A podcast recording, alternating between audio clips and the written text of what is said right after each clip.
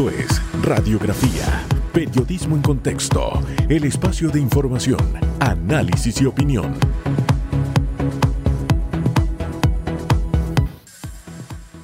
¿Qué tal, qué tal? Muy, pero muy buen día. Bienvenido, bienvenida. Hoy es jueves. Sí, un jueves que sabe a viernes, porque al final usted decide a qué le sabe el día. Usted elige el sabor del día. ¿Usted quiere que le sepa A pimienta. dulce? Le va a saber dulce.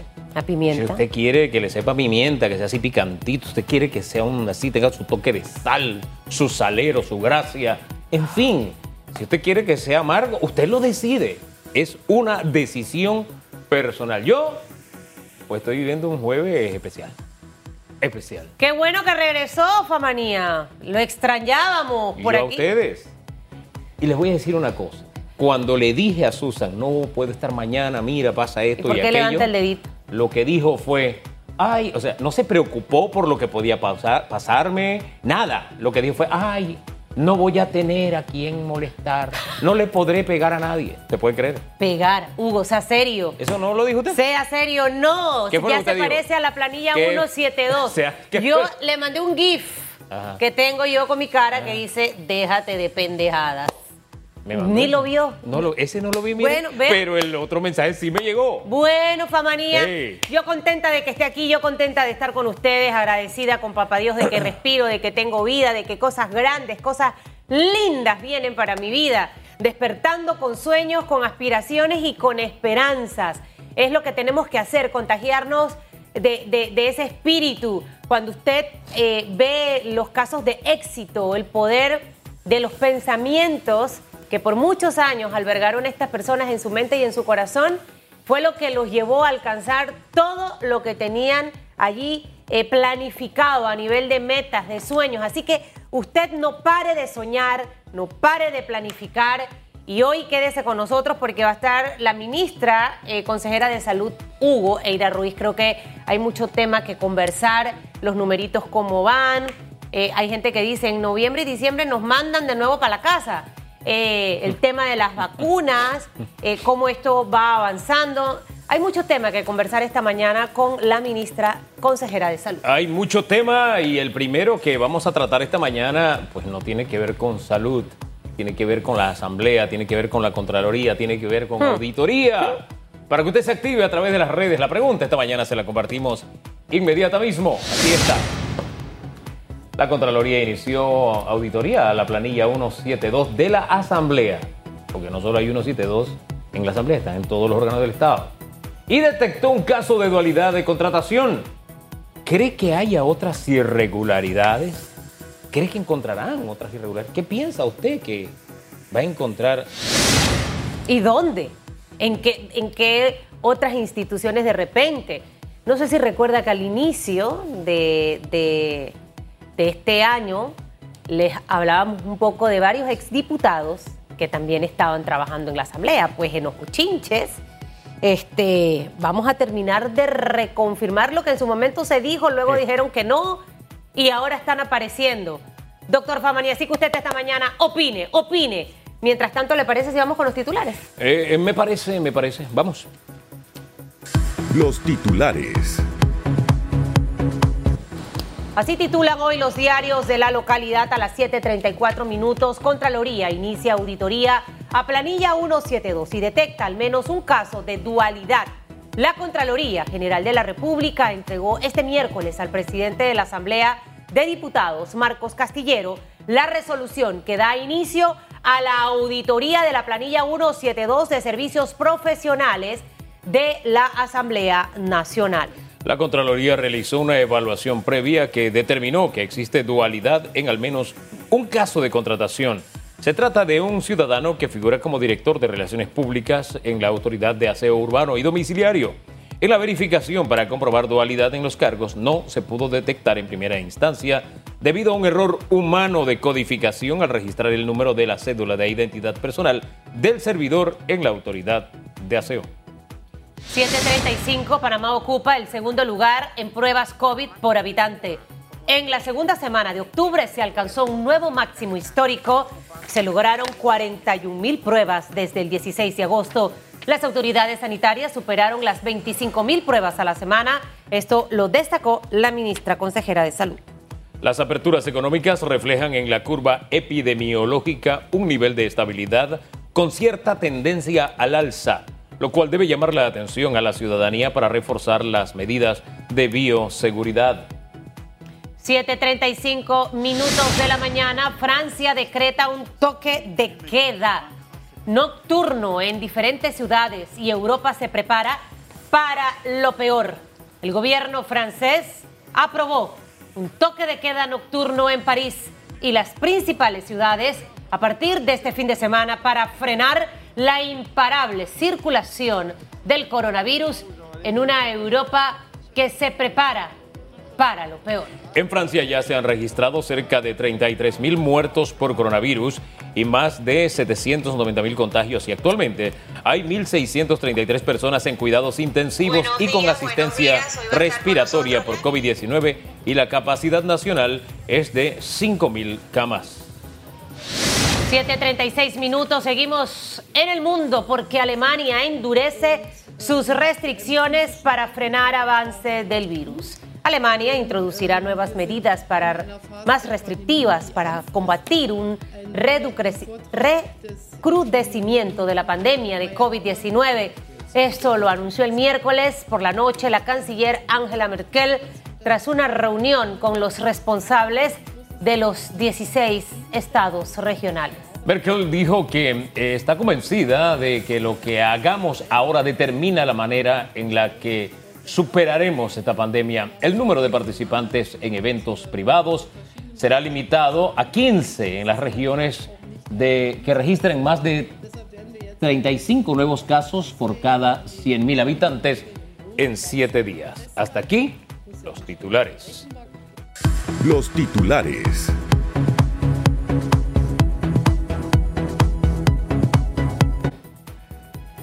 Son las 7:37 minutos. La ministra consejera de Salud, Eira Ruiz, nos acompaña. Señora ministra, muy buen día. Bienvenida a Radiografía. Muy buenos días a todos. ¿Cómo amanecen? De maravilla. Qué bueno. Espectacular. Ministra, creo que eh, vamos a arrancar un poco que nos cuente acerca de esa buena noticia de que Panamá es el segundo país que más pruebas aplica.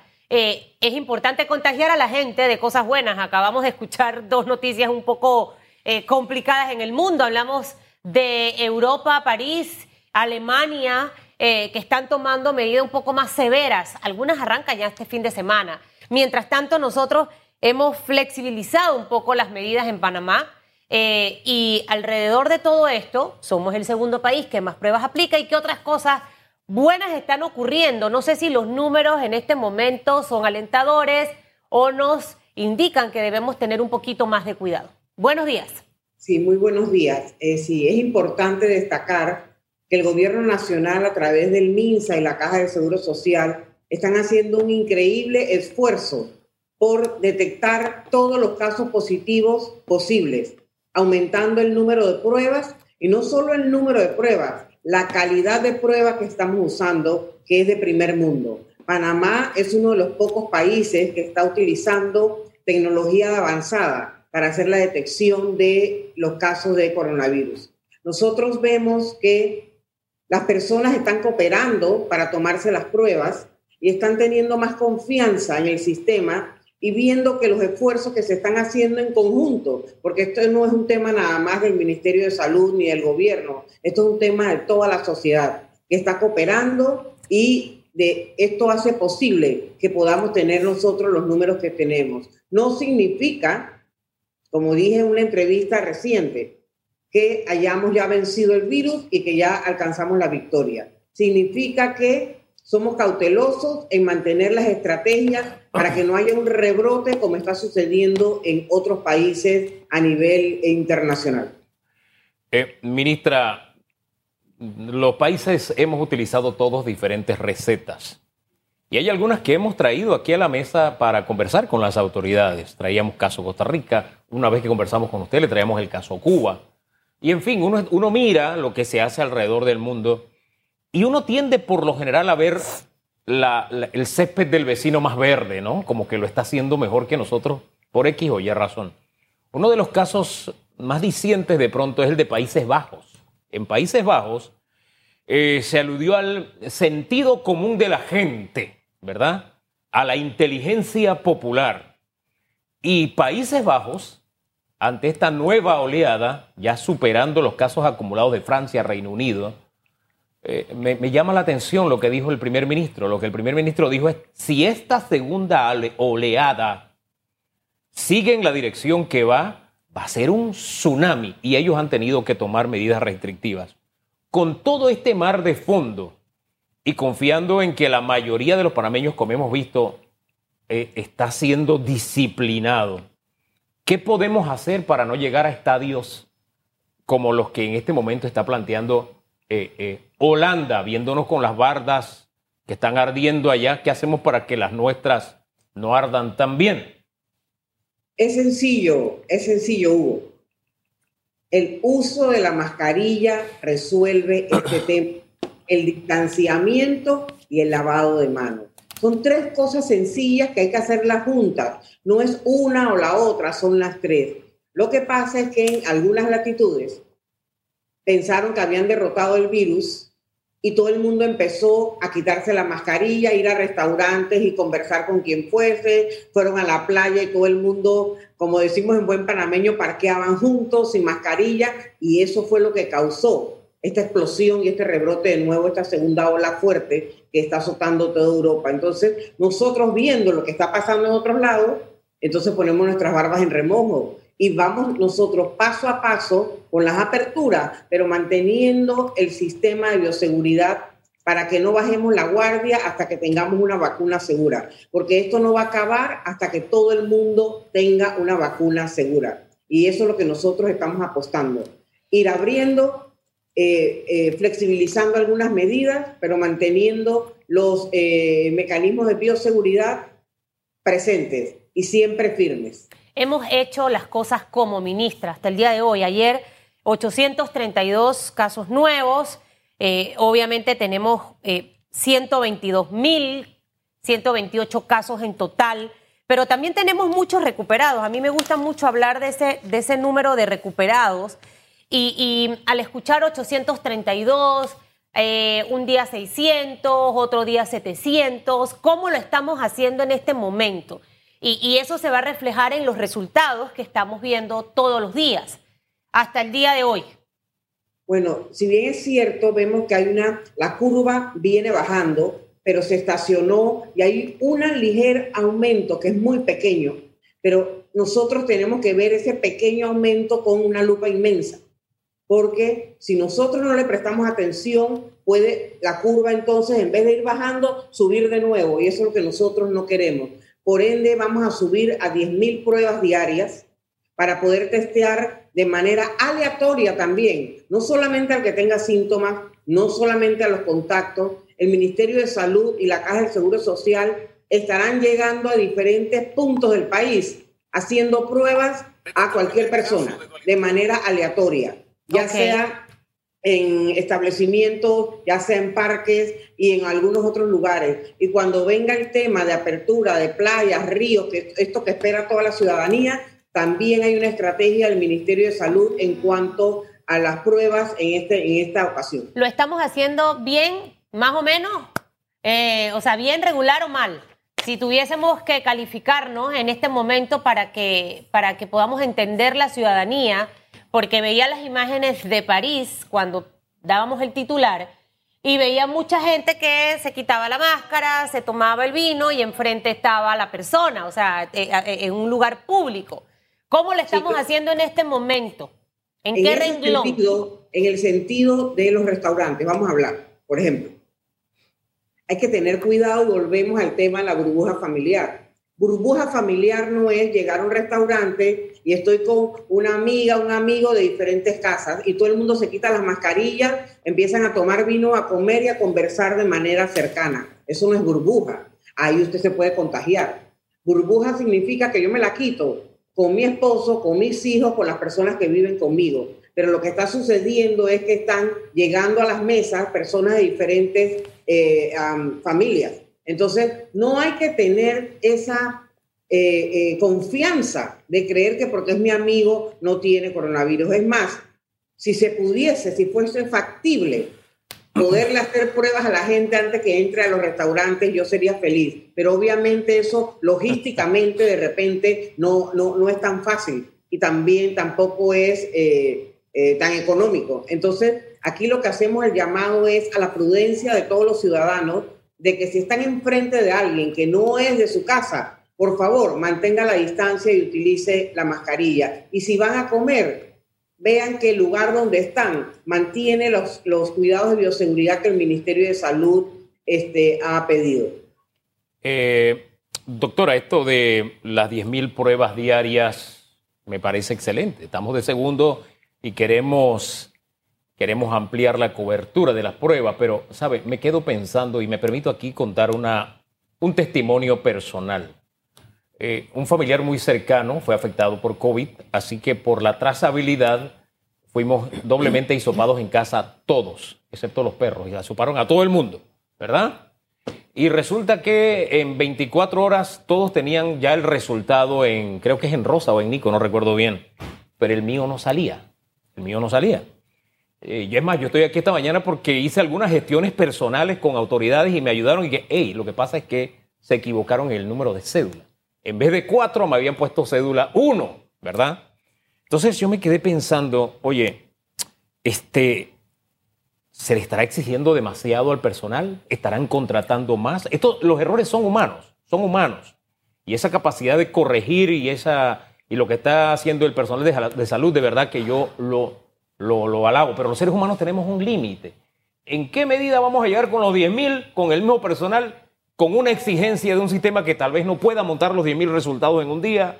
Porque era uno de, los, uno de los temores que había y me decían las autoridades. ¿O en qué medida los vamos a tener tan saturados que se van a estar equivocando en el nombre, en la cédula, qué sé yo? ¿Está tomando eso en cuenta, ministra? Sí, los equipos unificados de trazabilidad por instrucciones del presidente de la República están aumentando. De hecho, empezamos con 30 equipos, después subimos a 150, después a 325, ahora estamos en 450, entonces los equipos están aumentando y la instrucción es eh, contratar más personal para que estos equipos dupliquen la cantidad que tenemos en este momento para poder hacer esta estrategia de masificación a nivel nacional. Porque como tú dices, no podemos tampoco este, exponer a nuestro personal de salud por cansancio, no solamente a que se equivoquen poniendo un número, sino también a que se puedan infectar, que es más grave todavía. Entonces yo creo que esta estrategia de contratación masiva va a ser la que nos ayude a poder lograr las metas que tenemos en este momento. Esas pruebas, esas 10.000 pruebas, ministra, que van a estar eh, eh, aplicando, ¿ya las aplican o a partir de cuándo? Y la segunda pregunta, y para que me la, me la junte la respuesta, ¿qué tipos de pruebas entran en esas 10.000? Y la respuesta o resultado en cada una de esas pruebas, ¿de cuánto tiempo es aproximadamente? Ok, las 10.000 pruebas dependen de la cantidad de personal, de, equipos unificados de trazabilidad que tenemos. A medida que los vamos aumentando, la penetración y la, y la realización de las pruebas va a empezar a aumentar. Las pruebas que estamos utilizando en Panamá son pruebas de alto estándar, eh, ratificadas por el Instituto Conmemorativo Borgas, que es el que nos indica cuáles son las pruebas que debemos usar para mayor seguridad. Son pruebas de PCR y son pruebas de antígeno. La prueba de antígeno nueva que se está utilizando es una prueba de antígeno que tiene más del 95% de sensibilidad. Es tan sensible que si sale negativa, no tienes que usar PCR. O sea, ahora, que no, ahora no hay que hacer doble prueba. Porque antes la prueba que se tenía era una prueba de no tanta sensibilidad, tenía 80%. Pero si salía negativa, tenías que hacer entonces una PCR, o sea, doble prueba. Con esta prueba nueva, usted necesita una. Entonces, estamos con las dos. El ministro de Salud eh, ha sido enfático indicando que quiere migrar hacia el antígeno total de alta sensibilidad para evitar no solamente la doble prueba, sino la doble molestia para el paciente o para el, ciudadano que tenga que hacerse la prueba. Esta última prueba sensible, no, el hisopo no llega hasta como el cerebro, como dice la gente, sino que es una prueba nasal. Así que es una prueba para que la gente sepa que no va a tener molestia, que es una prueba muy rápida y en 15 a Se 20 queda, ¿no? minutos está el resultado. Así que eso es algo importante, por eso es que nos va a permitir masificar, nos, nos va a permitir masificar la prueba a nivel nacional. Y los Me gusta van a eso, ministra. Con ellos todos este, los equipos. Oiga, ministra, eh, brevemente, si puede en 15 segundos, por favor, usted ha hablado de equipos. ¿Cuántas personas conforman un equipo? Primero. Y segundo, el anuncio de la playa viene el próximo martes, ¿no?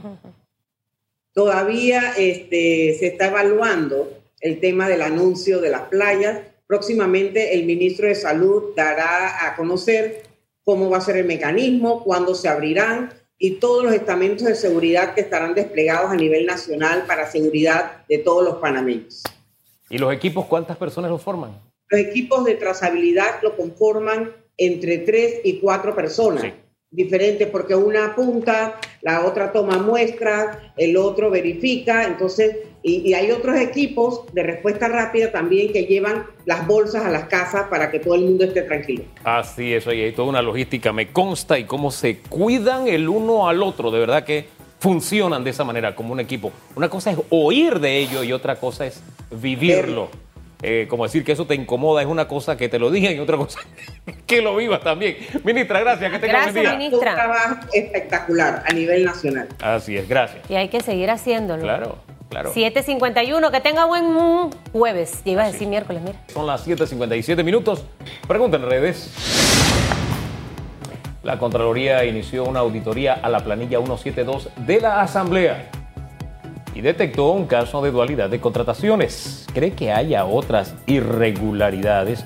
Oiga, ¿qué cree usted que hallaría si revisa las otras 172? Porque 172 no solo hay en la Pero no Asamblea. metamos a los otros. Los que están en el ojo de huracán son y No, no, han pero sido es la que- asamblea. Pero es que fíjese, en esto hay tal corriente de comunicación que cuando uno habla de la 172, mire, ni siquiera en la pregunta aparece asamblea, por ejemplo. Digo, por ejemplo, porque la tendencia es a pensar que es un invento de la asamblea y solamente en la asamblea Pero se ¿de tiene. dónde han salido los escándalos, Hugo? De la asamblea. No, me Sí. que en el pasado había, había tal cantidad en el gobierno que se acaba de ir.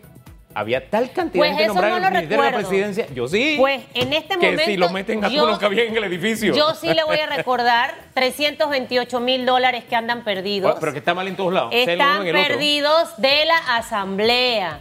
Eso fue un bochinche que sacamos aquí. Eso está Sí. pegadito a los 8 millones de dólares. ¿Cuál es la, cuál es la Hay diputados como Mayín Correa que han salido Sí, a la palestra a decir, Así es. no tengo a nadie, tengo a cinco personas. Es lo que debe ocurrir en ese órgano del Estado. En Ahorita todos. el foco de atención es asamblea. La pregunta está dirigida a la asamblea. El contralor, el señor Solís, está en la investigación, entre comillas, hacia la asamblea. Si hay investigaciones de otros ministerios, que salgan, vamos a publicarlas también. Y si alguna persona maneja esa información, póngala a la luz pública. Lo que sí le voy a decir es algo que es muy cierto. Aquí Sí. es costumbre que se ponga la gente a trabajar sin que vaya a trabajar y que solamente vaya a cobrar. En este país, la gente que camina políticamente, o este o aquel, tengo que benefi- beneficiarlo con un trabajo. Eso es algo que ya se tiene que acabar en Panamá. Y si hay que empezar por la asamblea, que se empiece por allí. Así que usted esta mañana eh, desahógese. En el segundo bloque viene Héctor Brands. Vamos a hablar de la ley de cultura que mencionó Flor. Pero Héctor, prepárese porque le vamos a hacer la pregunta de la 172. A ver si usted tiene o a no ver tiene. cuántos ¿no? tiene él en la 172 a propósito de todo. Porque está mal. Donde esté, está mal. Es necesaria la 172 contratación de servicios profesionales, pero no de la forma que se está haciendo. Hay errores, lo que pasó el martes, lo que pasó ayer de gente firmando indica, hay algo que se está haciendo mal, pero no solamente está en la asamblea. Le invito a que vea la entrevista todo. de el ex magistrado. Se me ha ido el nombre. Usted entrevista mucho, que vive por Argentina. eh, Ah, el eh, magistrado Molino Mora. Escucha la entrevista de esta mañana que dio a Telemetro Reporta. Interesante. La bendita planilla 172. Oiga, alguien que eh, trabajaba hasta hace poco, yo no vi la entrevista, pero hasta hace poco él trabajaba por servi- servicios profesionales en la, creo que era en la Contraloría. Y como él tenía que dar informes de su trabajo a propósito para poder cobrar. Así tiene que ser en todos lados, pero no en todos lados pasa igual. Son las 8 en punto. En breve regresamos.